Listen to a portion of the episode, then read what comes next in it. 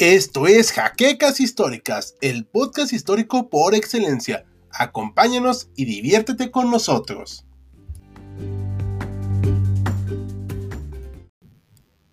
Muy buenas noches, compañeros historiadores y no historiadores. Sean bienvenidos a este nuevo video de HC Historia Contemporánea. Como podrán ver, el título es El Congreso de Viena y quienes expongan esta vez, bueno, principalmente será Esaú y para comentar tenemos a Ricardo. En este caso yo no conozco casi nada del tema, así que estaré haciendo preguntas. Comenzamos. Muy bien. Eh, más quiero comentar algo. No te creo que no, no sepas nada, pero bueno, está bien. Está bien, está bien. Por, por llevar la fiesta en paz diremos eso. Va, va, bueno, bueno, está bien. Ahora sí, que nos deleite el señor Esaú. A ver, ¿de qué va? ¿Qué es esa cosa de Congreso de Viena? A ver. Bueno, primero que nada, muchas gracias a todos otra vez por acompañarnos, por estar en vivo más con nosotros. Es un tema muy amplio, es un tema también con su grado de complejidad. Vamos a intentar acotarlo lo más posible y, ver con la, participación de, nuestros escuchas también ir, acotando cada vez más. Eh, hablamos del Congreso de Viena, que es, eh, para entenderlo desde como palabras muy, muy actuales, es como un, eh, una reunión de alto nivel, una reunión diplomática de alto nivel, a la que asisten los vencedores que habían derrotado a Napoleón, ¿no? Nos vamos a situar en 1815, que es justo después de la caída del imperio napoleónico. Pero para poder hablar de este hecho en concreto, eh, me gustaría como que antes irnos un poco hacia atrás y mencionar tres hechos que nos van a permitir entender eh, por qué se da el Congreso de Viena y por qué hace lo que hace el Congreso de Viena. Eh, los tres hechos que vamos a ver, si, no tienen, no tienen inconveniente, son primeramente lo que vamos a conocer como el antiguo régimen, el antiguo régimen es este concepto eh, que se refieren los historiadores para hablar de cómo estaba, cómo se, cómo se establecían los gobiernos antes de que llegara la Revolución Francesa y antes de, que llegara Napoleón. Es decir, la, figura de un rey con un poder absolutista, con un poder absoluto, y la figura sobre todo de los estamentos, que de hecho los que nos han acompañado en, los videos de la Edad Media tendrán este concepto muy presente. Los estamentos son estos tres grupos que forman parte de los pueblos, ¿no? que es el, clero, es la nobleza y el pueblo llano. Y el antiguo régimen es precisamente la prevalencia de los dos primeros sobre el tercero, ¿no? a través de los reyes. Ese es el primer concepto. Ese concepto va a caer particularmente en, un país que es Francia, con el segundo evento que tenemos que, ver. Bueno, por ahí en la imagen tenemos a eh, Luis XIV, que tal vez representa como pocos reyes la idea del absolutismo. Él era apodado el, Rey Sol, a ese nivel este, de, absolutismo. no sé si quieres aportar algo, Ricardo. Sí, eh, bueno, y también ahorita que podamos también que hacer la opinión de Max al respecto. Este, hay que tener en cuenta que nosotros tenemos un concepto de división del gobierno hoy en día, nosotros los, las personas actuales, de que son tres ramas, ¿no? Ejecutivo, legislativo y judicial. Correcto. Pero estas personas encarnaban todo y era algo perfectamente común en la época, aunque no todos lo hacían, digo, también hay que tomar en cuenta que había sus excepciones, ¿no? Existían cosas como Suiza, existió en algún momento eh, repúblicas en Italia, o sea, mm, no era inamovible, vamos, pero efectivamente el rey Sol era el estadista, ¿no? O sea, el monarca todopoderoso. Y no sé si Max nos pudiera complementar un poquito esta idea de por qué ellos podían detentar este poder.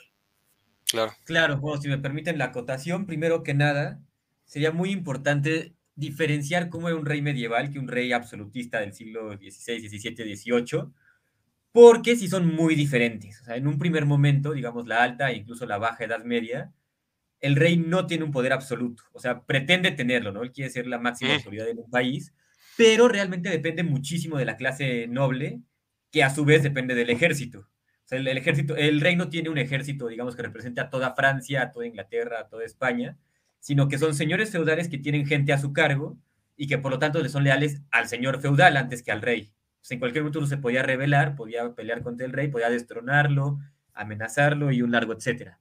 Sin embargo, en el siglo XVII, XVIII esto va a cambiar cuando se fundan las secretarías y entonces el rey ya va a tener un poder mucho más fuerte sobre, sus, sobre los nobles y sobre incluso la misma realeza, y obviamente sobre el pueblo llano. aquí ya, ya hablamos de absolutismo y ya existen, digamos, secretarías de gobierno, instituciones de gobierno, que responden directamente al rey y no a un señor feudal como intermediario. Perfecto. Me gusta mucho esta acotación. Hay unos comentarios rápidamente. Y me mandan saluditos, Alejandro Cortés, que es un constante, buenas noches, y Enrique Guzmán, igual, este, buenas noches, muchas gracias. Aquí un tal Ricardo Rodríguez, este, nos pregunta que cuándo tendrán stickers chidos, tiene una foto de un cuello muy padre, entonces, esperamos que pronto haya, haya esos stickers.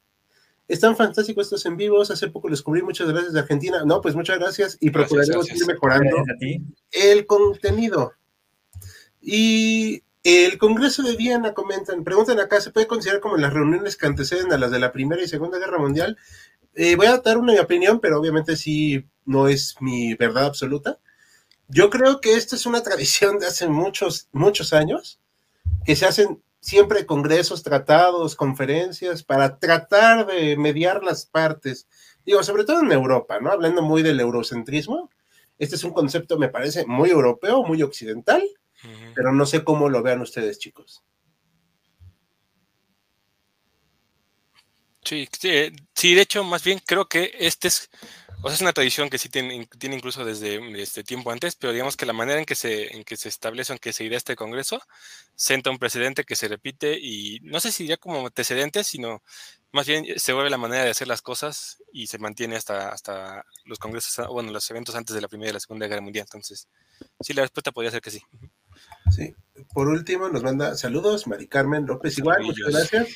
Muchos saludos. Bueno, entonces cuéntanos, Saúl, este hombre era el rey absoluto, y ya nos dijo Max que era un concepto muy diferente al medieval, pero tiene su origen por ahí.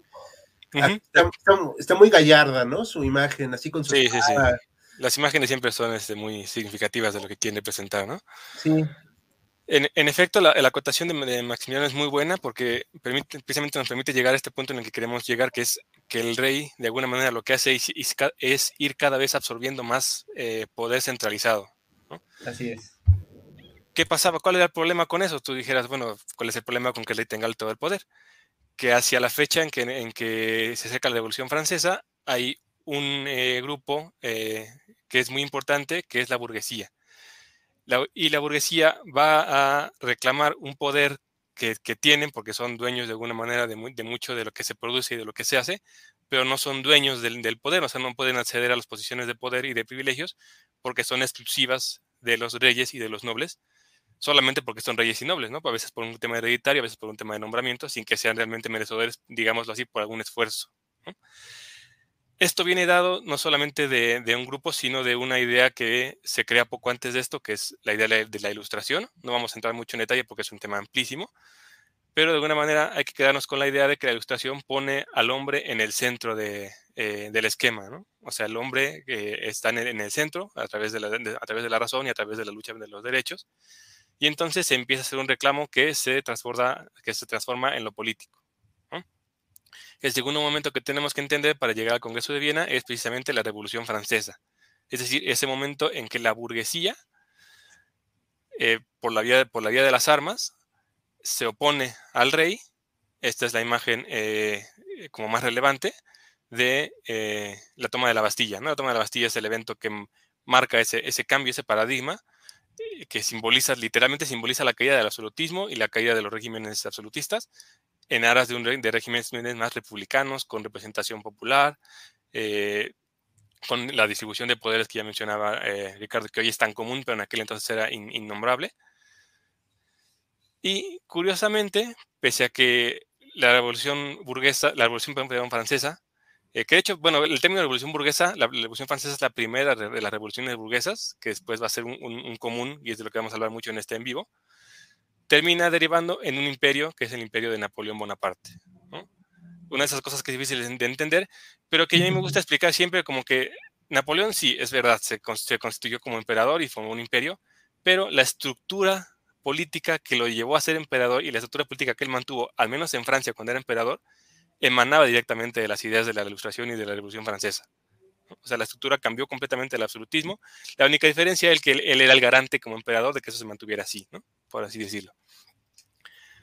¿Qué pasa con cuando Napoleón llega al poder? Más bien, ¿qué pasa cuando Napoleón llega al poder y se expande por toda Europa? Que eh, el imperio napoleónico llega a controlar gran parte del, occidente de Europa, lo que es Italia, mucha parte, el centro de Europa y una muy buena parte del norte de Europa. Y eso hace que incluso durante el mismo imperio napoleónico las potencias eh, centrales de Europa, que estaban eh, que fueron como algunas dominadas y otras en resistencia, se alían en contra de Napoleón. Se alían hasta en siete ocasiones, ¿no? las, que ya, las que se llaman las colisiones, son un total de siete, que se alían para derrotar a Napoleón y, regresarlo o contenerlo otra vez eh, en Francia. ¿no? sé si hasta aquí hay alguna pregunta o algo que quieras aportar, Ricardo, algunas preguntas para ya entrar de lleno. Con Ahorita pasamos preguntas. Nos comentan que se cortó, si nos, si nos puede, eh, Mick, si nos puede comentar más o menos qué parte no yo para más o menos titular. Eh, ya le comenté por el chat, pero este no, no me ha respondido hasta el momento. Una pregunta de José Gómez es, una pregunta, eh, ¿qué se planteaba hacer con el territorio alemán? ¿Se intentó restablecer el Sacro Imperio Romano Germano o se creó un nuevo Estado alemán? Ahorita vamos a ir a... exacto, exacto, exacto. No desesperen. El Congreso de Viena se da hasta hoy día en el conflicto de Ucrania, ¿no? Mm. No le entiendo muy bien. Ajá, no, no está muy clara la, pregunta. sí. sí. diría que de alguna manera, no de manera directa, pero sí las consecuencias de lo que generó el Congreso de Viena después, sus ecos sí retumblan hasta hoy y en Ucrania pues, es un ejemplo, pero sí habría que acotar la pregunta, ¿no? Sí, o sea, o a qué se refiere, ¿no? Digo, no, no, no, lo negamos, no, lo, no le quitamos la palabra, pero sí que nos comente muy bien de qué se quiere referir para explicar más. Aquí estamos viendo la Revolución Francesa y yo quería, le estaba presentando acá el libro, a ver si se ve, el de la era de la Revolución de Eric Hobsbawm. Este es mi historiador favorito y no me importa si me tachan de poco objetivo porque pues, no, ustedes no son objetivos y no me interesa ese pero acá hay algo muy importante que dice Hobsbawm él dice que el siglo XIX empieza en el siglo XVIII con la caída del ancien régimen, que es más o menos lo que nos explicaba Maximiliano. ¿Voy, voy correcto? el antiguo régimen.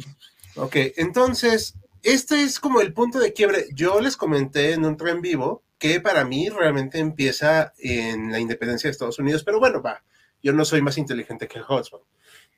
El punto acá es que es un quiebre muy importante porque esto va a simbrar toda Europa.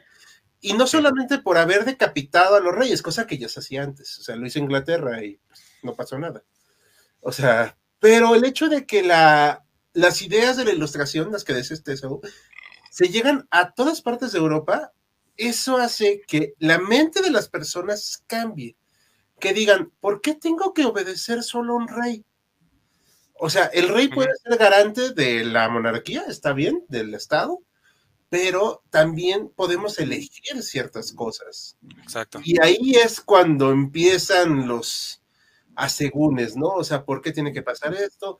O sea, fue tan importante Napoleón que se tuvieron que hacer siete, o ya no me acuerdo cuántas coaliciones, un día hablaremos de todas esas. Siete, siete. siete coaliciones para derrotarlo y se reordena el mundo prácticamente, al menos Europa. Exacto. Y a partir de ahí viene el colonialismo, el imperialismo con fuerza, se queda una superpotencia en ese momento. O sea, es todo un cambio muy importante. O sea, nosotros no lo entendemos ahorita la magnitud, pero en aquel entonces debió ser una cosa brutal. Exactamente.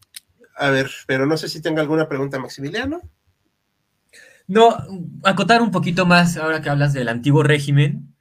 Que, bueno, yo mencioné el tema del rey, ¿no? Cómo el rey se convierte en un, gobernador absoluto, un monarca absoluto, a través de las instituciones que se van creando poco a poco y cómo le quita el poder tanto a la nobleza como al pueblo llano, que, bueno, no tenía tanto poder, pero igual lo afianza, ¿no? Pero también juega un papel muy importante la iglesia, ya que es generalmente una institución es validada por otra, ¿no? Si no, no puede existir.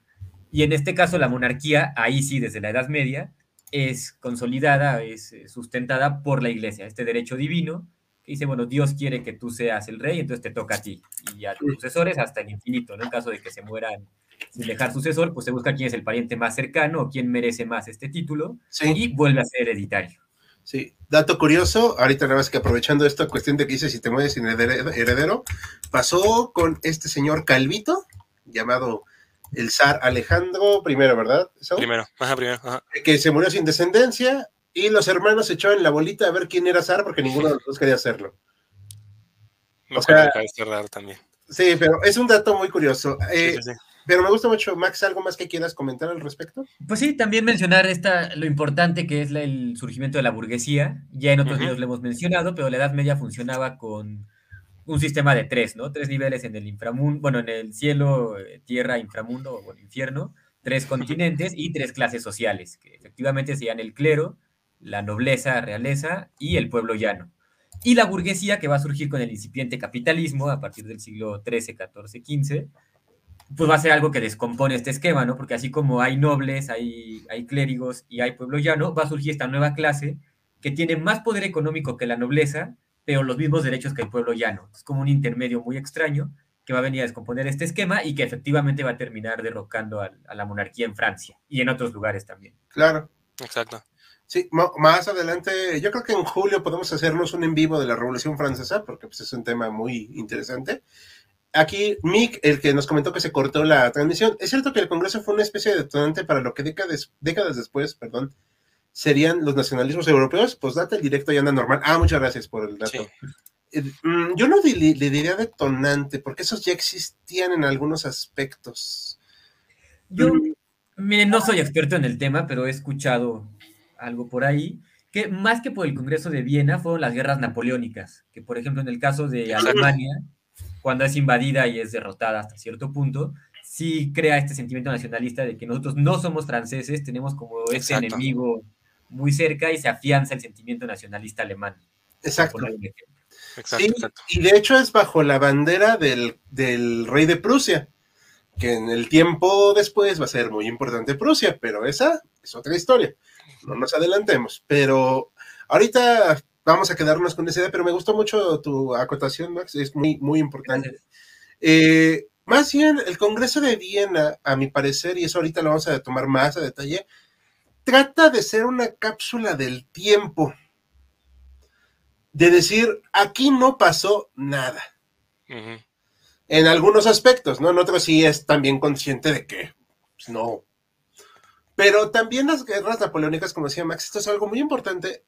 Ayuda a dar ese sentimiento a los holandeses, a los belgas, a los, este, bueno, a lo que se considera Bélgica, a los italianos, de que ellos no, tienen por qué estar divididos, pueden ser una nación.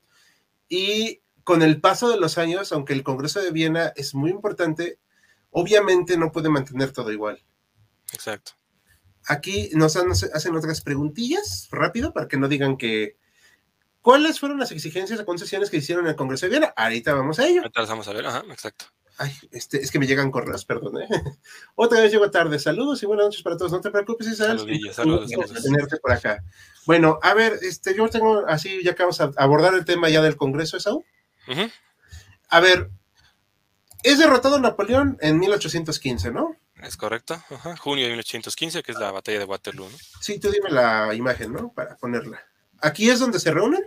Ajá, ese es eh, eh, en Viena, es el, es el edificio donde actualmente está la Cancillería, o bueno, como lo conocemos más en nuestro país, la Secretaría de Relaciones Exteriores, el Ministerio de Relaciones Exteriores de, Austria. Ahí es donde, donde se reúnen. Y, ¿Y por qué Austria? Justamente vamos, vamos para allá. Es buena pregunta para, esta segunda parte, para este detonante. Cuando terminan de, de, este, destronar, digamos, a, Napoleón, eh, que es esto en 1815, justamente esto ocurre en, junio y en el mismo año se convoca este congreso. Lo convoca eh, Austria, no sé, los que tuvieron la oportunidad de ver el en vivo del Imperio Austrohúngaro. Eh, Austria era un archiducado del Sacro Imperio Romano Germánico. Y cuando es invadido por, los, por Napoleón y se conforma la Confederación del Rin, Austria se va poco a poco separando de ahí y se convierte en un, en un imperio. El último emperador del, Sacro Imperio Romano Germánico es Francisco II, que después cuando se convierte en emperador de Austria se convierte, en Francisco I. Y él es quien convoca a este Congreso, eh, Congreso de Viena. ¿Por qué en Austria? Porque Austria se empieza a convertir de alguna manera en, este, en esta entidad que va a regular eh, la política de los, de los, de los países que, que, lograron vencer a Napoleón. Había, había, cuatro potencias que de alguna manera eh, fueron las, las, que derrotaron a Napoleón, que fueron el Imperio Austriaco, Prusia, Rusia y el Reino Unido. El Reino Unido va a tomar una postura muy, muy prudente. Ellos no tienen mucho interés en las posiciones de, como del centro de Europa y ellos solamente querían como que hubiera tranquilidad en Europa y que no se metieran con ellos, ¿no? Por eso ellos no toman un papel tan, tan, este, dominante. Y entre Rusia y, Austria, Austria es la que empieza a tener mayor como injerencia y a, y a querer, controlar las, eh, las cosas. Tenías antes de esa por ahí una imagen, de hecho, del, del Congreso de Viena. Está en, no, no la. ¿Este? Esa, esa. Es la, imagen. Eh, obviamente no es una imagen real, es una, una pintura hecha, hecha tiempo después del, del Congreso de Viena. ¿Y cuáles son, digamos, las, las bases centrales del Congreso de Viena? Es decir, ya expulsamos a Napoleón. ¿Qué vamos a, cómo va a funcionar este Congreso de Viena o qué queremos lograr con el Congreso de Viena? Bueno, lo primero es, evidentemente, reorganizar Europa, Napoleón conquistó gran parte de Europa y cuando, cuando lo derrocan, esos, esos países tienen, tienen que de alguna manera volver a formarse, volver a organizarse. Y lo que deciden estas potencias es nosotros vamos a ver quién se queda con qué y para reorganizar Europa. ¿Sí? La, segunda es justamente, lo, como tú lo decías, me gusta mucho el término que usaste, hacer como una, como una bóveda del tiempo, con una cápsula del tiempo. Vamos a hacer como que no pasó nada con el imperio napoleónico. Aquí la revolución francesa y las ideas de dividir el poder y de que el rey no tenga el poder eh, no pasaron, en realidad no pasaron. Vamos a regresar a como estábamos antes porque así sabemos hacerlo y porque así funciona.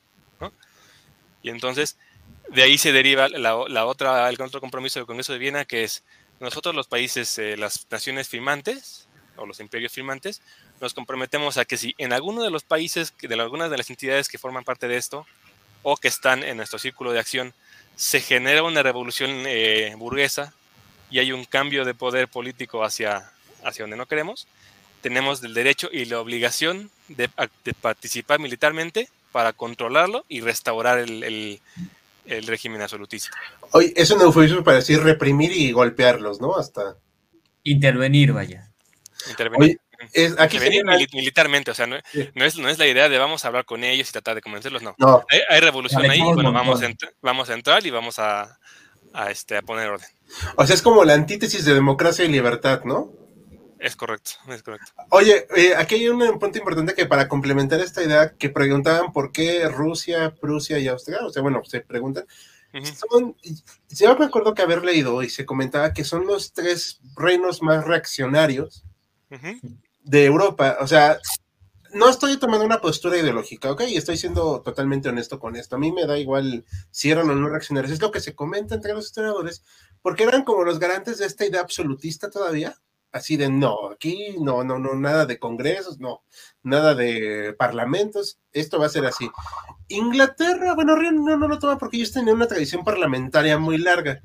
No más muy larga. Sí, así fue para ellos, así de, ah, bueno, ok, mira, haz tu relajo y a mí déjame en paz, porque aparte pues yo voy a dominar el mundo, o sea, sí. Exactamente. Inglaterra sí consigue algunos territorios que ahorita lo vamos a ver más adelante. Inglaterra, es muy, Inglaterra es, bueno, más bien Reino Unido es muy inteligente en todos los congresos, porque no se mete mientras me respetes esto que yo necesito y no me lo toques. Por fortuna, como Europa tenía sus propios conflictos, nunca se meten y nunca le quitan eso. Entonces el Reino Unido siempre se mantiene como, ok, este, todo está en orden. Exacto. Pero aquí también algo que complementar que yo comentaba de, en el de Austria-Hungría, que platicábamos, que Austria se hace como el imperio tapón sí. en el centro de Europa, el imperio necesario para conservar la estabilidad europea. Porque tiene abajo los Balcanes, el imperio otomano. El imperio otomano sí, arriba están el imperio, es, bueno, el lo que era el Sacro Imperio Romano Germánico, ¿no? Los estados germánicos, ajá. ajá. Y pues está al ladito Rusia, o sea, se ven a sí mismos como estos garantes, el escudo de Europa, por así decirlo. Y sí, hasta cierto punto sí. Sí, sí, Exactamente. Tenemos ah, por ahí las imágenes nada más para como no, dejar, no, dejar, sin datos a, a, nuestros escuchas de las personas que participan. Este es muy importante. Eh, este personaje que tenemos aquí de hecho, eh, él es el, príncipe de Metternich, eh, Clemente en español, en, él es de origen eh, austriaco, es Clement, von Metternich. Él es el canciller de Austria durante todo el gobierno de, Francisco, bueno, todo el gobierno de Francisco José y del, siguiente, que es, ah, no, bueno, Francisco de Francisco José, que es el, siguiente.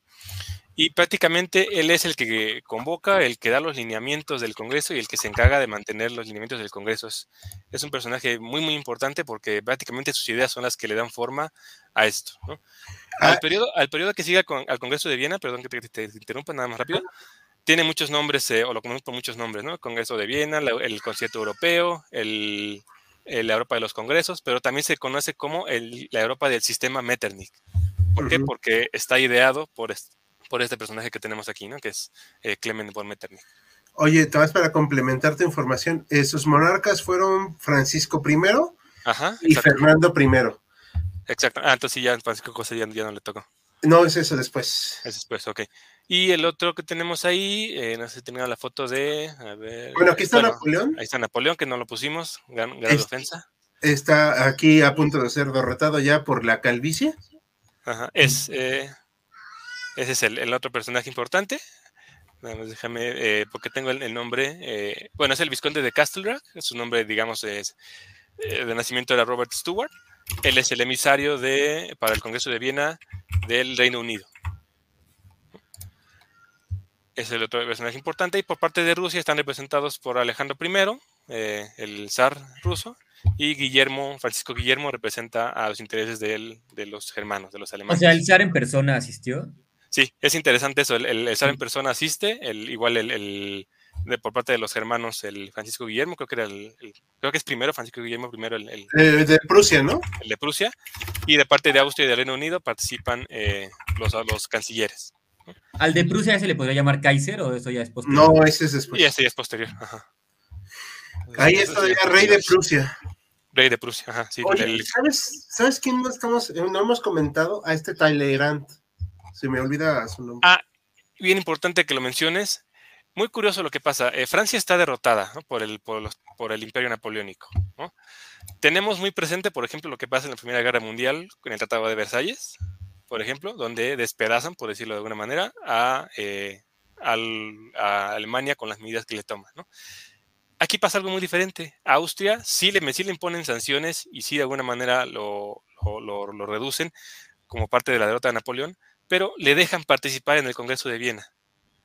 Obviamente lo que hace Metternich y lo que hace eh, el conde, tengo que leer su nombre porque no me lo puedo aprender, el conde, el visconde de Castlebrach, lo que hacen es decir, ok, vas a participar, pero no vas a tener eh, voz en las decisiones importantes, ¿no? Nada más vas a como sugerir cosas, te vamos a escuchar, pero no vas a, no vas a tener parte en las decisiones importantes. Pero el personaje que mencionaste, eh, igual no tengo el nombre, me lo puedes... El... Talleyrand. Ah, Talleyrand. Es, él, es, él es el canciller de Francia y es también un personaje muy importante, es un diplomático muy importante, muy inteligente, que acepta esas condiciones, pero de a poco empieza a hacer recomendaciones y a, y a, mover los hilos de tal manera, de tal manera que Francia, sin tener voz y voto en el Congreso de Viena, sí termina imponiendo condiciones que le benefician como y termina siendo una de las, una de las eh, naciones que, que distribuye en el país, aunque había sido la nación derrotada, ¿no? Es para mí muy interesante. Aquí lo puse en el chat. Eh, bueno, lo voy a castellanizar. Eh, dato cultural, es perfectamente válido castellanizar los nombres, incluido José Stalin, aunque no le gustara. Pero aquí es Carlos Mauricio de Talleyrand Perigord. Exactamente, Talleyrand. Ok, entonces, eh, este congreso, sí, el zar controló toda la delegación rusa, ¿eh? O sea, sí. Sí, tenía, sí, sí, un, tenía un ministro de relaciones que era pues, realmente, pues, su cargamaletas glorificado. Sí, era que le acercaba el agua cuando necesitaba. Entonces, para que vean que no es nuevo que haya un ministro de relaciones inútil en un país. Entonces, no, es ninguna referencia a nadie, ¿eh? No. No, y además un dirigente ruso muy políticamente activo, ¿no? Por lo que veo. Sí, sí, sí. Alejandro I es un personaje, eh, justo antes del en vivo eh, platicaba con Ricardo sobre él, es un personaje muy curioso, pero particularmente sobre el Congreso de Viena eh, y sobre esta parte. Alejandro I en su juventud era bastante revolucionario, bueno, bastante liberal. Y de hecho, él consideraba que Francia era, eh, cuando, cuando estalla la Revolución Francesa y todo, él consideraba que Francia era como el ejemplo a seguir de alguna manera, ¿no? Pero algo pasa cuando llega Napoleón y entonces lo que, lo que lo que Alejandro ve es que Napoleón considera que traicionó a la revolución burguesa, traicionó a, los liberales, y entonces eh, él toma esta postura como contraria y decide, ok, este, si seguimos las revoluciones burguesas vamos a llegar a lo que llegó a ser Francia con Napoleón, entonces ese no es el camino, entonces el camino es este otro que propone Austria, y entonces hay que volvernos en, este sentido de regresar al antiguo régimen. Es muy interesante. Aquí hay un par de preguntas para que no estamos ignorando. No hicieron nada los miembros del Congreso de, Viena cuando asumió el poder Napoleón III. Es una buenísima pregunta. Pero a mí me parece, adelantándome mucho en años, y por favor corríjanme si estoy mal. Yo creo que no podían hacer algo porque estaban las revoluciones burguesas de ese año. En su pleno apogeo, sí. Eh, y estaban más ocupados los rusos, eh, voy a decir la palabra, ¿cómo es? Masacrando húngaros en Austria que, o preocupándose por Napoleón, porque aparte Napoleón primero asumió como presidente para la, Segunda República Francesa, y luego ya se proclamó emperador. Y emperador, exacto. Y se volvió medio reaccionario, pues... Eh. Mm. Como que no, vamos a ver, eh, incluso si nos da oportunidad, algunos momentos, algunas maneras en cómo se comportaron los, los diferentes congresos, y vamos a ver que de alguna manera que era bastante convenenciero, o sea, como que se hacían de la lista gorda de si, este régimen no cumplía, pero no nos afectaba. Y creo que pasó eso también con... Con, con Bélgica, por ejemplo. Exactamente. Si Prusia y Austria eran reinos tan, tan conservadores, perdón, ¿por qué prefirieron, prefirieron anexarse la mayoría de estados del Sacro Imperio en lugar de restaurarlo? Escuché de la Confederación Germánica, pero poco. Bueno, una cosa es ser conservador y otra cosa es ser poco pragmático. Sí, ya, el imperio este, ya no había manera de... De, salvarlo, ¿no? Sí, sí, De reconstruirlo. Sí, no sé qué opinión tenga también, o algo, una pregunta también, Maximiliano. Mm, sí me llamaba la atención eso de que el, imperio, el Sacro Imperio Romano Germánico cae con las guerras napoleónicas, después de prácticamente mil años de historia, ¿no? había durado muchísimo, había sido una entidad muy fuerte política y militarmente hablando, pero pues sí entiendo que ya no pudo sobrevivir, ¿no? O sea, ya muy difícilmente se hubiera podido restaurar. Sí, es que el último emperador, pues prácticamente se llevó la corona y dijo, ya, no juego más a esto, se acabó, me, llevo mis cosas. Y aquí hay una pregunta también muy buena de Alejandro ¿Qué tanto le costó a Francia este congreso? Pues es muy raro, yo digo que no le costó mucho. ¿No? Salió bien librado, ¿verdad? Bastante bien librado. Es que Talleyrand era un tipo. Sí, sí, sí. De hecho, eh, estaba yo complementando las lecturas para este en vivo. Y hay, un, hay un hecho bien interesante. Eh, Metternich y Kastelbach, que son los tres como diplomáticos importantes, son hasta la fecha en las cancillerías de los tres países que representan, que digamos, sería Austria, Alemania, eh, Reino Unido y, Francia, considerados como el, el deber ser del diplomático. O sea, si tú quieres ser muy diplomático, tienes, que, tienes que hacer lo que hacían ellos.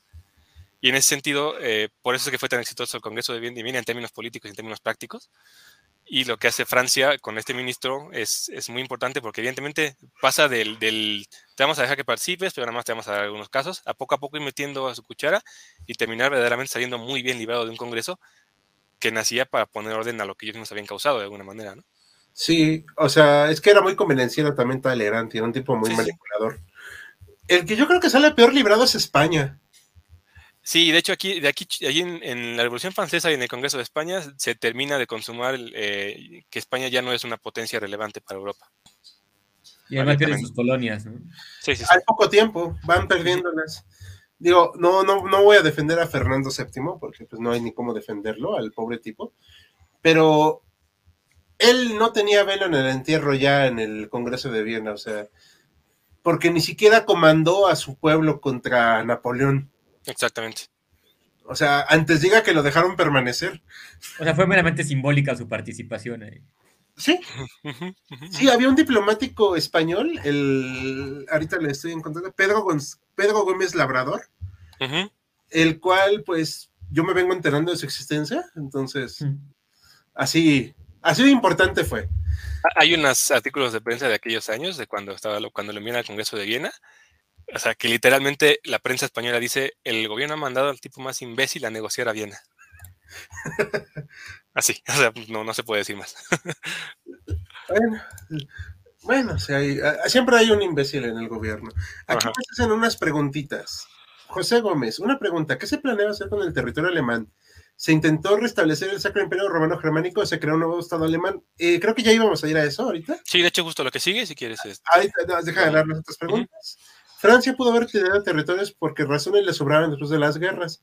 Casi no tuvo cambios antes de la revolución, de antes de la revolución, me imagino. ¿Por qué?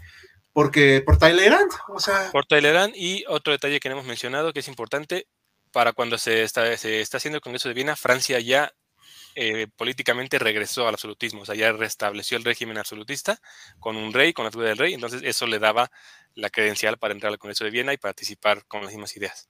Luis XVIII, ¿no? Es correcto. Y la siguiente, entonces, ¿en qué se benefició Francia? Saludos en que no lo despedazaron. Pues si quieres, eh, no sé si hay más preguntas, podemos ver precisamente cuáles fueron los acuerdos del Congreso, para, que esto responde a todas esas preguntillas, ¿no? Sí, ya están todas. ¿Cuál quieres que ponga?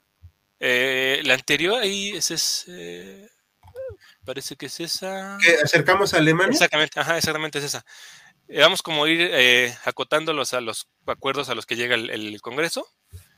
aquí hay una parte bien importante. Una de las determinantes que no, que no mencionamos, pero que también era de los objetivos del Congreso, es, y responde a lo que mencionaba de Francia, en primera instancia el Congreso dice, ¿saben, ¿saben qué? vamos a tener que ponerle un tapón a Francia, o sea, eh, bloquear a Francia por si se le ocurre volver a hacer lo mismo, mm. no le sea tan fácil. ¿Cómo lo hacen? En la parte norte, esa parte como verde eh, eh, ahí, lo que hacen es que Bélgica, que era controlado por, Austria, lo pierde y se une con Holanda para hacer el reino de los Países Bajos. Aquí nace el reino de los Países Bajos, lo que actualmente es, le sigue llamando igual, de hecho, el reino de los Países Bajos. Eh, y entonces ellos son aliados al, Congreso de Viena y a, la, y, a las, alianzas. Entonces, por el norte Francia no puede salir porque ahí está ese control. ¿no? Después está eh, los, la Confederación Germánica, que son varios estados, pero los podemos conglobar todos bajo la frontera de la línea roja. Suiza. Eh, Suiza aparece en el panorama desde aquí. Suiza consigue que todos los países, las entidades de Europa la reconozcan como independiente. Y desde aquí y hasta la fecha, Suiza le dice a todo el mundo, yo soy neutral, a mí no me metan en sus broncas. ¿Anteriormente era parte del Sacro Imperio? ¿Perdón? Anteriormente Suiza era parte del Sacro Imperio Romano. Ajá, exactamente, era, era, era parte de, y a partir de ahí dice, no, yo soy independiente y además, por favor, no me metan en sus broncas, yo voy a ser neutral cuando ustedes estén este, partiendo los hijos. Y la cumplido. Y los guerreros suizos eran de los mejores de, de Europa, ¿eh? Así. Mercenarios sobre todo, ¿no? Sí, sí, o sea, de hecho al día de hoy tienen un ejército bastante competente. Cuidan al Papa, de hecho. sí, exactamente. Eh, la parte de eh, verde, verde como este más que clarito, se queda, el, si no me equivoco, es Piamonte, el reino que, existía entonces. se queda, Piamonte. Piamonte. Y la otra, la parte que está al lado, que es el Veneto, se le entrega a Austria. Sí, hay que recordar que no porque fuera Austria solo un reino quiere decir que todo fuera igual, o sea, era uno multiétnico. Y estas eran sus provincias más ricas. Exactamente. Y así con, con, todas esas eh, entidades, lo que, lo que hacen es, eh, como primera gran medida, es ponerle un tapón a Francia por si se quiere a, a, expandir. Cualquiera de esos países por el que avance, nosotros tenemos derecho a, contraatacar y, ponerle orden, ¿no? Sin tener que mediar. Con los este estados pontificios? Aquí están ah. estados papales. Los estados pontificios eh, participa, no, no tengo el, nombre, ahorita lo podemos buscar rápido, el nombre de, quién es el emisario de, parte de ellos, pero igual que Suiza, los estados pontificios consiguen el reconocimiento y consiguen las fronteras como las tenían hasta 1776. el, cardenal eh, Ercole Consalvi. Eh, qué nombre, qué nombre. Muy italiano. Muy italiano. Sí, los dos pontificios consiguen el, consiguen el, reconocimiento de también de las. Digo, no hay que, no hay que pasar de largo que, como mencionabas tú, tú bien, las, el, ser absolutista, el ser monárquico, tiene una cercanía muy estrecha con la iglesia, entonces había que darle una, parte de, estas ganancias al Vaticano, ¿no? Bueno, los Estados Vaticanos. ¿Me permites un spoiler? Y esto lo hablamos Maximiliano y yo en una conferencia que hicimos de la Unión Italiana. Piamonte va a ser el que una toda Italia. ¿Les guste? ¿Eh? ¿Qué pasa? No, no, adelante, adelante. ¿Les guste o no les gusta a los demás? Y esa, pero es a partir de aquí, o sea, eso es algo muy curioso. no viene de Roma. No. O sea, es algo chistoso, o sea, es, y es muy, a mí me gusta mucho la bandera italiana monárquica, se me hace muy elegante, pero, o sea, poco a poco van minando así durante todo el siglo XIX la presencia austriaca y de demás países para unir lo que es la, a los pueblos italianos. Exactamente. Más para arriba, si te vas hasta la, hasta la parte este, nórdica. más, hasta ahí llega la imagen, ¿eh? Bueno, bueno, eh, en esta parte está, está Suecia y al lado está Noruega. Eh, Suecia y Noruega eran dos entidades, dos reinos independientes. Lo que hacen a partir del Congreso de Viena es hacer una unión muy parecida a la de Austria-Hungría, y de hecho se llamaban así la Unión de Suecia y Noruega, eh, que precisamente también tiene, tiene ese mismo objetivo.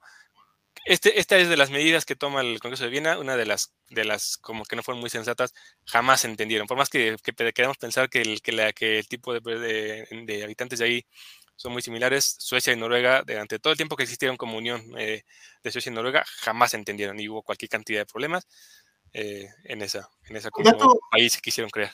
un dato que me gustaría agregar aquí, Sado, perdón por interrumpirte. No, claro, El, rey de Suecia y Noruega es un francés, un mariscal francés. Eh, de Napoleón. Ah, mira, Al cual, de hecho, lo, no lo traiciona, pero se le pone en contra cuando inicia otra campaña Napoleón.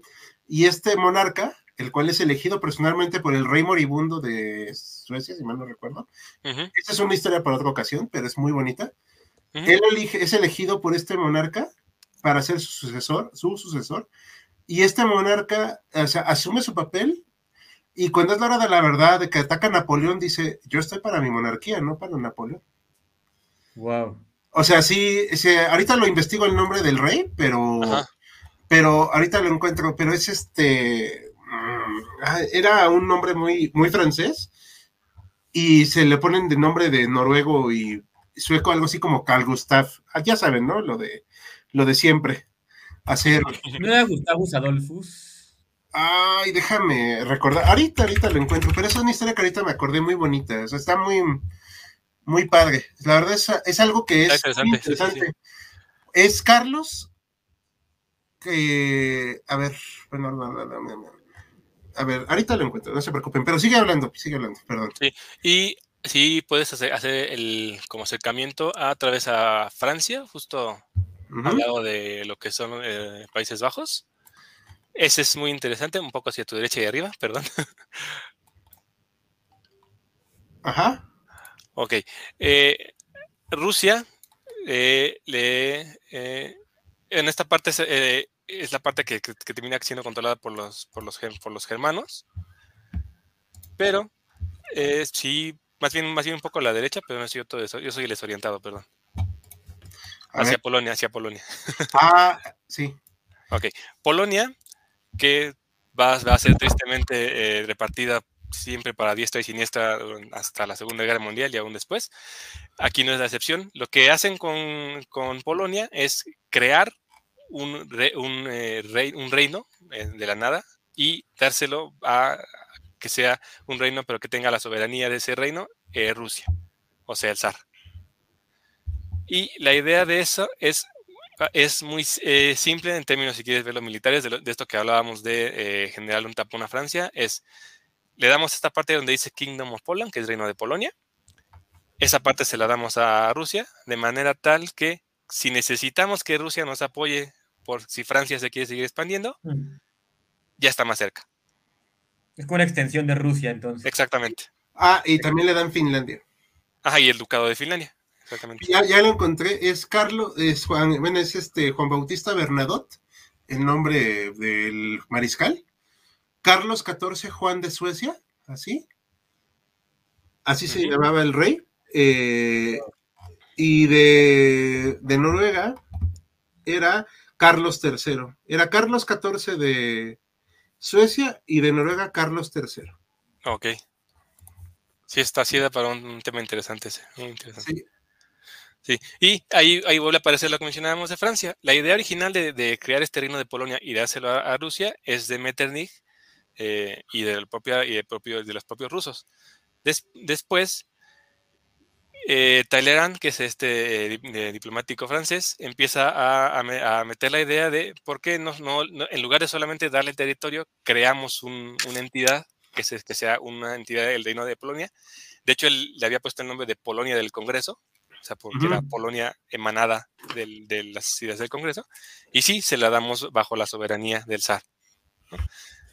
Sí. entonces, poco a poco se va transformando esta idea original de hacerle un tapón a Francia, a que Francia ya empieza a opinar y a, ya tener ideas de cómo reorganizar Europa para que todos estemos contentos y tranquilos. Aquí nos comentan unas, preguntas aquí nos hacen unas preguntas. Sí, sí, sí. Ah, eh, ¿hay, ¿hay, donde leer lo que hizo Talleyrand, el embajador francés? Eh, sí debe de haber varios libros. Yo creo que los ponemos en una nota. sí, los agregamos. En el video, pero sí los vamos a agregar, ¿vale? Pero es una muy buena pregunta. Hoy escuché que Suiza ya dejó de ser neutral por apoyar a Ucrania, porque pues, está siendo invadida por Rusia en la guerra. Este, mm, más o menos. Lo que pasa es que llegó un punto en que ya no se pudo dejar este, apartar del sistema económico ahorita. Es más una cuestión económica así realmente. Y política, Sí, claro. Ah, aquí está David Castells Gómez, nos saluda y nos dice que es el general Bernadotte, exacto, rey de Suecia. Ok. Traicionó a Napoleón después de la retirada de Rusia en 1812. Más bien yo que yo no le da traición sin asumir su rol de monarca. Totalmente de acuerdo. O sea, ya no tenía por qué deberle lealtad a Napoleón, siendo que él estaba asumiendo un papel importante en un reino, sí, una asignación, o sea, de hecho era muy liberal y como a todos los grandes liberales se volvió un reaccionario a ultranza después. Y básicamente el papel de la nobleza es proteger a su pueblo, ¿no? Entonces lo está desempeñando muy a la manera medieval, pero muy bien. Sí, él era, él era una persona común y corriente hasta cierto punto, ¿eh? o sea, no, no era de origen noble. De hecho, su casa es muy humilde, eh, bueno, de origen, y pues bueno, pero, este, sí, o sea, realmente el, Congreso de Viena reconfigura Europa, eso está muy interesante. Exactamente. Eh, aquí, eh, aquí vemos, aquí lo que nunca entendí fueron estas fronteras y se salían todos de estas fronteras.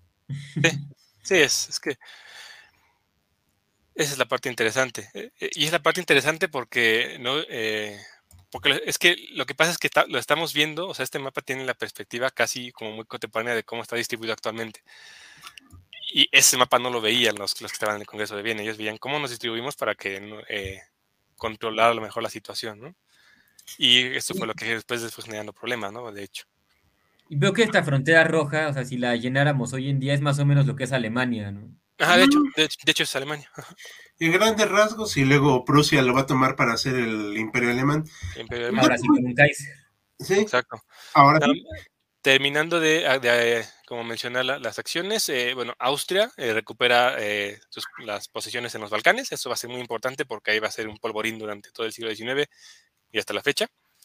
recupera el Tirol, que es la parte... Exactamente. arriba del Veneto. Eh, aquí de Lombardía, que lo habíamos dicho, el Veneto, que es toda esta parte de aquí. Y muy importante con Austria, lo que hace Austria, además de tener territorios, es que impone a, príncipes eh, austriacos, a príncipes de la Casa de Habsburgo, en muchas de las eh, de los pequeños reinos que están en, lo que es Italia y en los estados germánicos. Entonces hace una zona de influencia bastante importante en lo que es hoy Italia y, intenta recuperar influencia en, lo que es Alemania. Y aquí tenemos, podemos ver que, o sea, aunque está todavía la presencia del Imperio Otomano muy importante en esta zona, poco a poco se va a ir destruyendo, o sea. Sí, exactamente. Y aquí todavía está Serbia como parte del Imperio Otomano. Sí, de hecho, de hecho, el, eh, de hecho uno de los congresos después, a ver si nos da tiempo de, hablarlos, uno de los congresos va, le va a dar como el reconocimiento al Principado de Serbia. Okay. nos da tiempo de verlo después. Eh, eh, estamos con Austria. Francia, Francia prácticamente no tiene ganancias territoriales, solamente recupera sus fronteras hasta como estaban antes de la Revolución Francesa.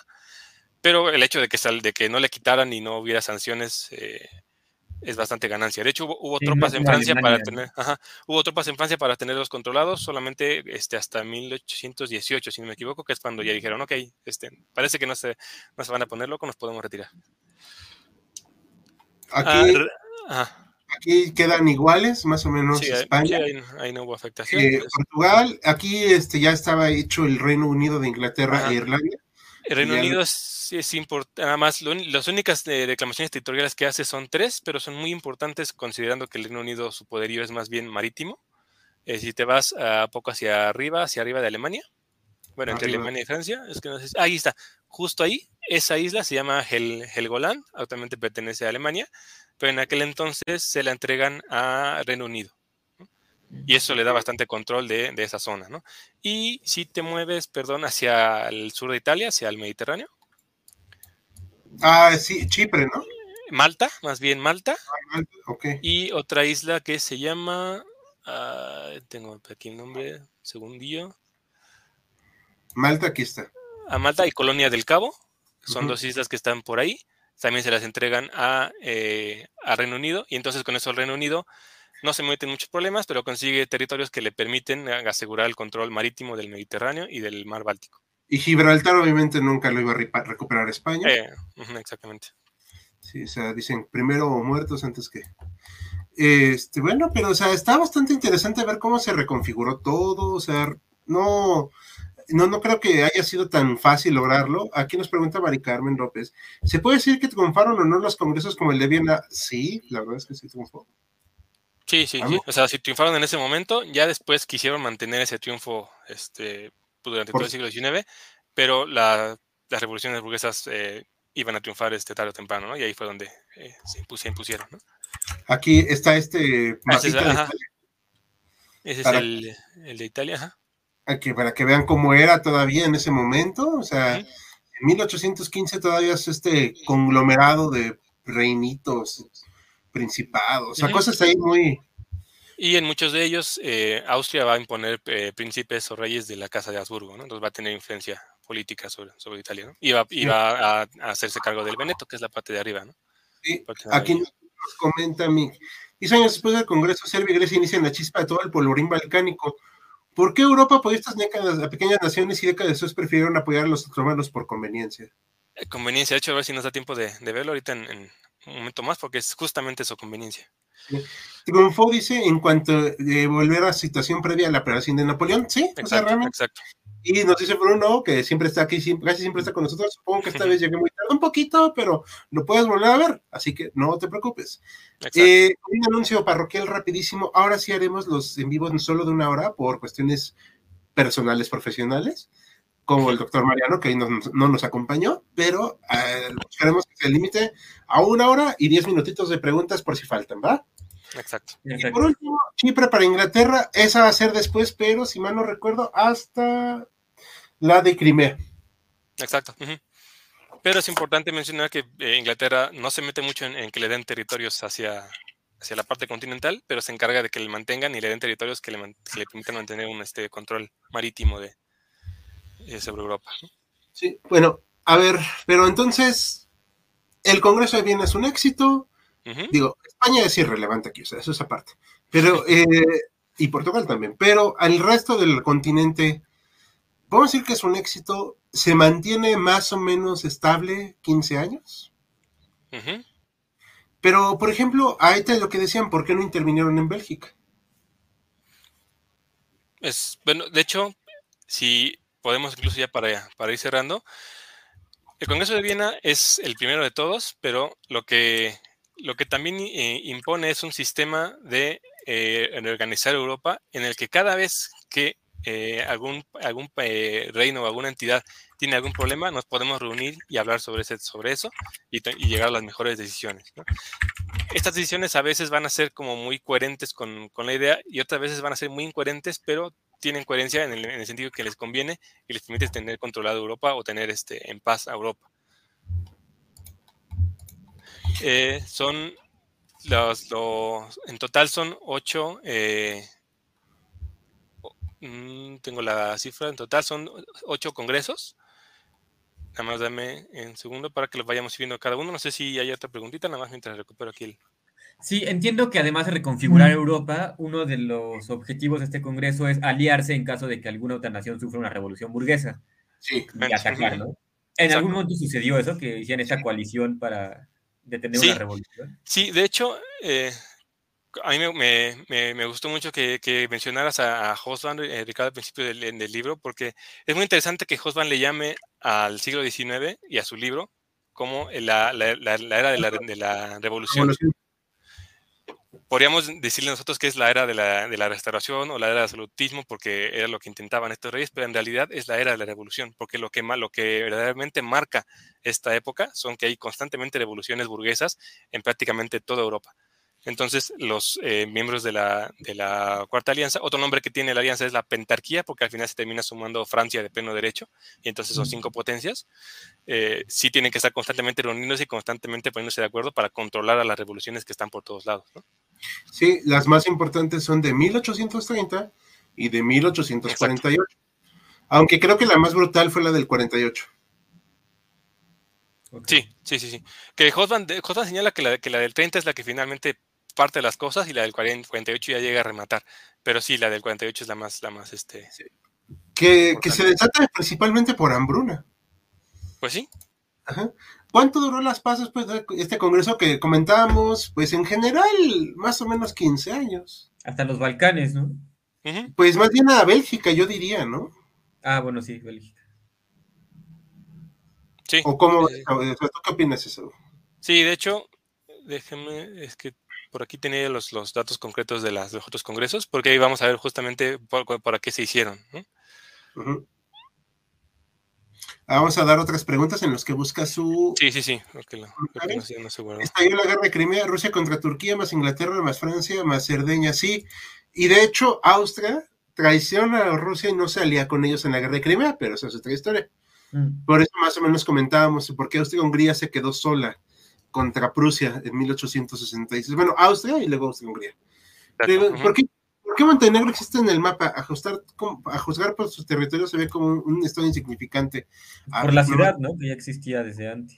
Ajá, y se va a convertir en, reino eh, durante uno de, y va a ser reconocido por uno de los, de los congresos. Principado, más bien como principado.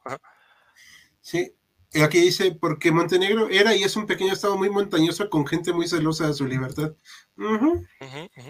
sí, es como tratar de atacar ahorita Suiza, o sea, en medio de montañas. Y con gente. Digo, Aníbal sí pasó por ahí. Sí, pero bueno, no, estaban como hoy en día. dato curioso, y esto es una cuestión muy cierta: los suizos son expertos en armas de fuego. Sí. Y no, no solo de fuego, ¿eh? No, no, no, pero los suizos actuales, o sea, los, las personas, el ciudadano de pie, es totalmente experto en armas de fuego. O sea, no va a ser fácil invadir Suiza. Si alguien decidiera hacerlo, bueno, para complementar tantito ese dato, la Guardia Suiza, que efectivamente es suiza, tiene sus espadas y sus alabardas, que hasta donde tengo entendido también saben usar perfectamente bien. ¿eh? Sí, claro, sí, sí, o sea, es... Por eso creo que cuando los invadió Alemania combatieron contra los alemanes, ¿no? O sea, sí. Sí fue una cosa muy... un peso ligero. Sí, no. A ver, ¿ya tienes datos? Listo, sí. Eh, esto va a responder con muchas de, de, las preguntas de manera directa e indirecta. Eh, 1815 es el primer congreso, pasan tres años, digamos, y, eh, sin que haya necesidad de, congresos, hasta 1818, que se reúnen en Aquisgrán, que esto está en Alemania, en alemán es eh, en español Aquisgrán, no se puede castellanizar como lo hemos dicho siempre, y en este no hay como eh, una revolución a la cual atacar, lo único que hacen es reunirse para eh, volver como a, establecer el, el mapa tal cual estaba, pero aquí lo importante es que aquí admiten que Francia, habíamos dicho que se retiran las tropas en el 18, y aquí lo que hacen es admitir a Francia como Estado, de, eh, como miembro de pleno derecho de los congresos. Entonces se ha portado bien. Se ha portado bien, entonces ya puede participar, ya puede opinar ya puede participar en la distribución del, mapa. Eh, al año siguiente se, eh, se reúnen en Karlsbad. Esto es también en, en Alemania, en la región de Bohemia. Aquí está Bohemia. Y esta es la primera vez, digamos, en que se reúnen. ¿Por qué? Eh, porque hay broncas.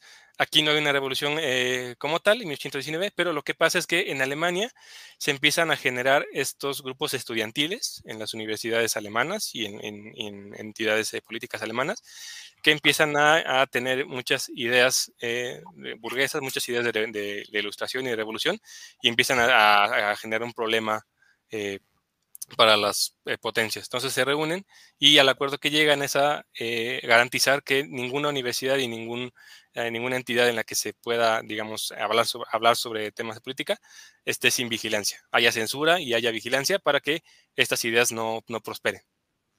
Eso es, ese es el, acuerdo. Hasta ahora, digamos, no, no merita acción militar, solamente es como, sabemos que hay estas reuniones, vamos a hacer lo posible para que en todos los, países que forman parte de, de estos congresos no, no polulen estas eh, manifestaciones, ¿no? Estas ideas rijosas. Exactamente. El siguiente es importante, es el Congreso de Tropao. ¿Eso dónde está? Eso está en eh, cerca de Nápoles. Pues yo supongo por acá, porque. Ajá. Ajá. ¿Y eso qué? No, viento, me fui, por, me fui, bueno, está cerca de la República Checa, bueno, en los límites de la República Checa, entonces es parte de lo que es Austria-Hungría. Bueno, pues está un poco lejos, pero bueno. Un poco lejos, ¿no? Pero bueno, vamos al, a lo que pasa aquí. Aquí sí ya hay la necesidad de poner eh, orden en, eh, en una revolución, y en este caso son las revoluciones que están suscitándose en Nápoles, en la zona de Nápoles, en la zona de Italia. Eh, el protocolo de Tropo, bueno, el, Congreso de Tropo es importante porque lo que genera es un documento eh, que se llama el protocolo de Tropo, que en o palabras más, palabras menos, eh, lo que dice es, lo voy a citar tal cual, si, si, debido a las alteraciones, se refieren a estas manifestaciones de revolución, si vio tales manifestaciones un peligro inmediato amenaza a los otros estados, a los otros estados que forman parte de, este, de los congresos, entonces las potencias se unirán y de manera pacífica, o ya sea por las armas, traerán de vuelta al estado culpable al seno de la gran alianza. Ok. Entonces sirve para, sirve para controlar la revolución en, Nápoles, pero también para recordarles a todo el mundo que si, se, si hay revoluciones, tenemos derecho a entrar militarmente y poner orden. Eh, ¿Faltan muchos congresos?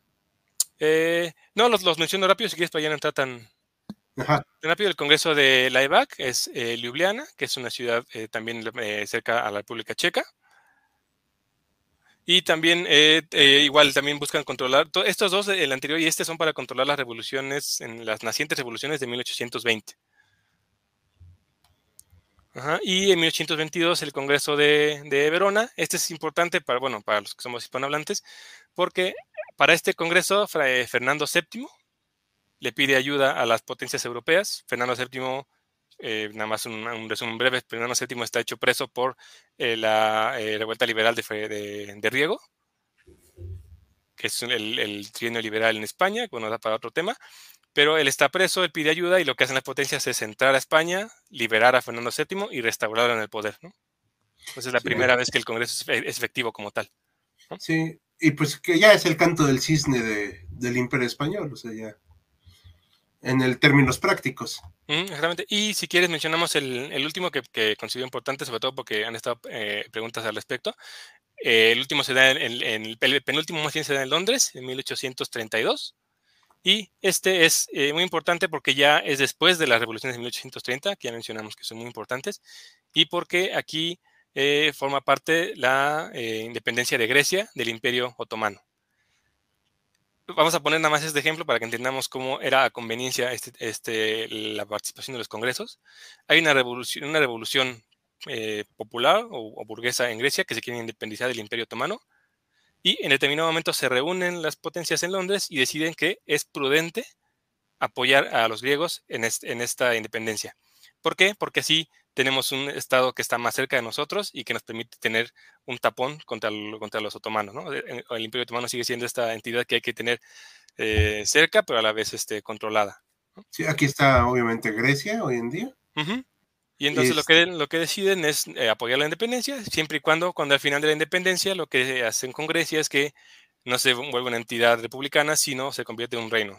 Nace el reino de Grecia y ponen ahí a un príncipe de, de Baviera que es Otón, I, si no me equivoco. que era la moda poner príncipes alemanes en cualquier reino, ¿eh? O sea, exactamente.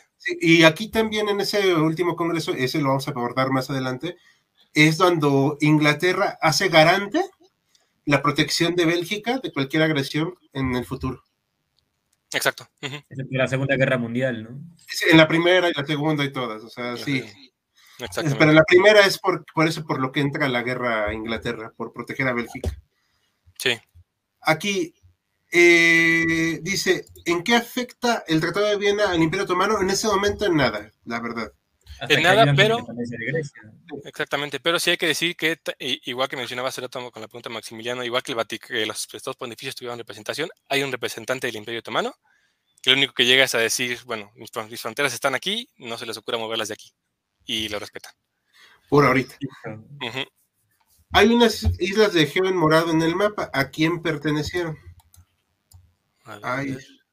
¿Estas? Estas dicen bajo protección británica. protección británica. aquí es Córcega, que es de Francia. Cerdeña, que era un reino, o sea, era otra cosa, pero sí. sí, de versión británicas.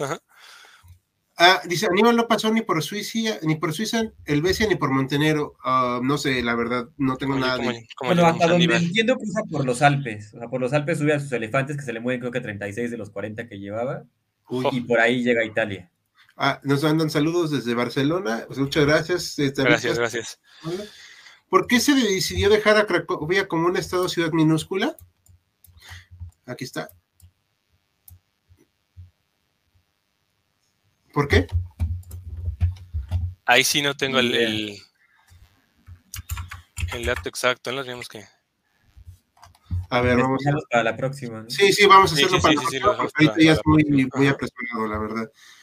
Rusia no intenta frenar el Congreso para expulsar a los otomanos de los Balcanes. No era todavía su intención, ¿no? Su interés, creo. Sí, en ese momento tenía más interés en, en organizar el, mapa. ¿Cómo, sí, ¿Cómo quedó Egipto después del Congreso? Lo conquistó Napoleón, sí, pero se le queda nominalmente al Imperio Otomano, aunque, como hemos comentado en otras ocasiones, ya estaba decadente. Y poco a poco, a partir de aquí, me parece que se acelera su descomposición. Aunque es, es, es, este pesadita, ¿no? Inglaterra presionó para un status quo y que Turquía continuara con su dominación en los Balcanes. Sí, porque servía para ese momento. Sí, le servía a ellos, exactamente. ¿Cuál fue el estado más beneficiado de este Congreso? A mi parecer, territorialmente, Rusia. Sí. Bueno, y Francia también. Y Francia porque no lo fregaron. Sí, no, pero no perdió nada. O no, nada importante. Sí, Austria también, pero eh, creo que más bien lo que Austria tenía que recuperar que cosas, entonces más bien como que igual que Francia no, salió perdiendo. Sí, aquí nos comentan, trataron de instalar una república en Grecia, pero creo que se cargaron al líder idealista para meter una monarquía. Pues sí, pues no iban a permitir exactamente, Exactamente, En Grecia era, era una revolución eh, completamente republicana y cuando meten su cuchara a los congresos, instauraron una, monarquía con un príncipe bávaro. Completamente. Y uno de los últimos príncipes fue el hoy fallecido esposo de Chabela II. Ah, que de hecho eso explica por qué eh, el vínculo. Exactamente. y Cerdeña para Italia, este, ah, bueno, todavía no existe Italia, es el reino de Cerdeña todavía, y con el paso de los años se va a hacer la unificación, que esa abordaremos en otro en vivo porque da para largo. Muy bien, chicos, pues vamos a cerrarlo. Max, ¿algo que quieras comentar para cerrar? No, pues nada, muchas gracias a ustedes por, por esta exposición, creo que fue muy ilustrativa. Aprendí muchísimo del Congreso de Viena y creo que nuestros escuchas también. También se les agradece a ellos por estar aquí con nosotros y por supuesto por participar aquí. Muchas gracias y pues hasta la próxima. Muy bien. Saúl, ¿algo que quieras comentar para cerrar? Eh, no, igual este, agradecerles, eh, como siempre, la, presencia, que esté muy activo en el chat, se disfruta mucho y se, aprende mucho en, comunidad. Y nada más, me, no hay que dejar de mencionar a, a Hosman, que es que creo que es el que mejor ha entendido esta, esta parte. Y digo, esa lectura es, obligada si quieren, si quieren como aprender más de, de estos temas. Y Hosman lo que dice abiertamente es, eh, por más que los congresos quisieran intentar volver al antiguo régimen, la, revolución e-, era imparable. Hace poco hubo, estos eh, movimientos revolucionarios eh, o anti-islámicos en, muchos países del, Islam para acabar con los regímenes islámicos. Y en, la prensa se estableció esta, esta palabreja de la, primavera árabe. Bueno, hay que decir que Hosban es el primero que usa esa palabra y lo usa para hablar de estas revoluciones, ¿no? La primavera de los pueblos, él usa ese término para hablar de estas revoluciones y de cómo fueron haciendo estas, estas nuevas necesidades de generar nuevos países con base en la, en, la lengua, en el territorio y en donde se sienten las personas que pertenecen. Perfecto. ¿Mm? Muchas gracias. Eh, pues bueno, eh, yo por mi parte espero haber eh, apoyado en el lengua, porque hoy no fue mi tema, pero les recordamos que se estrena, ayer estrenamos un video del principal tanque ucraniano, o bueno, del que es el más poderoso se supone, Y el sábado estrenamos otro video de donde hablaremos del país de la democracia y la libertad. Así que esténse pendientes y pues nos vemos el próximo martes. Esperemos ya contar con la presencia del doctor Mariano, al cual le mandamos muchos saludos. Por ahorita me retiro. Mañana está la encuesta. Nos vemos, nos retiramos todos. Nos vemos mañana, este, próximamente. Hasta Bye, bye.